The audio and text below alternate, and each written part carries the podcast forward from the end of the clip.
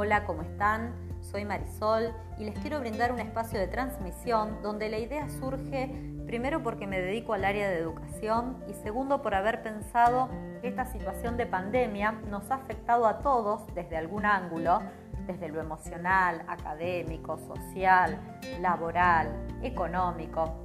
Para bien o para mal, por supuesto, yo por ejemplo he decidido generar este contenido a través de una secuencia de audios semanales, Every Saturdays más precisamente, donde intentaré proporcionarte herramientas pensando que eres un joven sin formación académica superior o en proceso, tal vez, o sea, sin un título en principio que te facilite la inserción en el mercado laboral, pero que de todos modos necesitas entrar en ese ámbito y comenzar a obtener tus ingresos, sea porque conseguiste un empleo y contarás con un sueldo, o se te ocurrió generar tu propia actividad y como consecuencia también un ingreso. Es decir, que el ingreso lo podrás obtener de un empleo o de un negocio propio. En este primer episodio les voy a hablar de la búsqueda laboral, con la intención de conseguir un empleo en algún tipo de actividad. ¿Por dónde comenzamos? ¿Compras el diario? No, los medios gráficos en soporte papel han caído en desuso debido al auge y lugar que han ido ganando los medios digitales.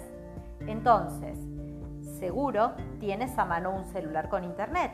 Si es así, entonces genial, manos a la obra. ¿Sabes cómo buscar? ¿Sabes qué es lo que tenés que buscar? Dijimos un empleo. Entonces, podés comenzar buscando a través de Google un diario digital y luego la parte de los clasificados de ese diario. O directamente escribir bolsa de trabajo de la localidad donde te encuentres y desees trabajar u ofertas de empleos en tal lugar. Y allí se desplegará una lista con los empleos disponibles para los que estén buscando empleado o empleada.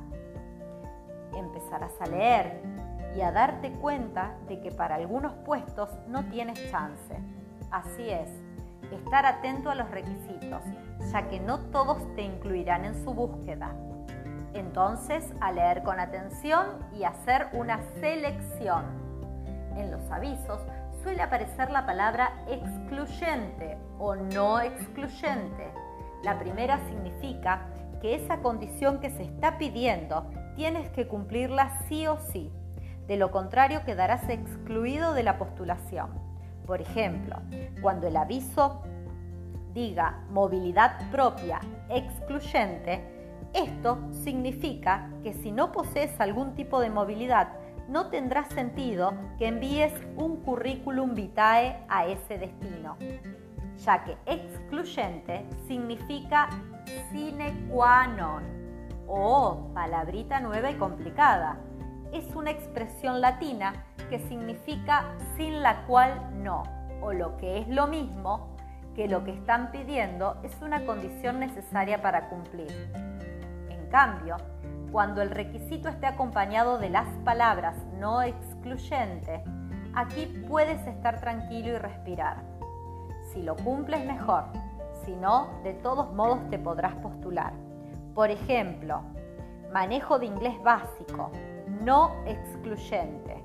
Esto significa que si cuentas con los conocimientos mínimos, mejor, pero si no los tienes, esto no te quitará chances para que envíes tu currículum vitae.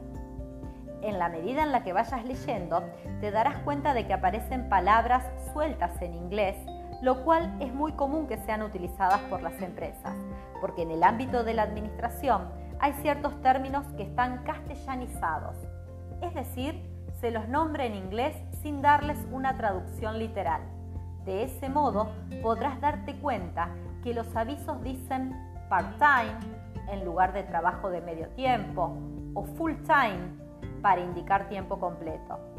Así, entre otras que puedan aparecer. En esta primera emisión, esto es todo lo que veremos.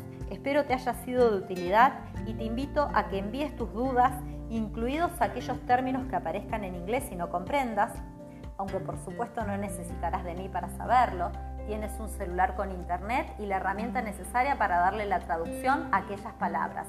De todos modos, no dejes de escribirme si lo necesitas. Seguimos la próxima semana.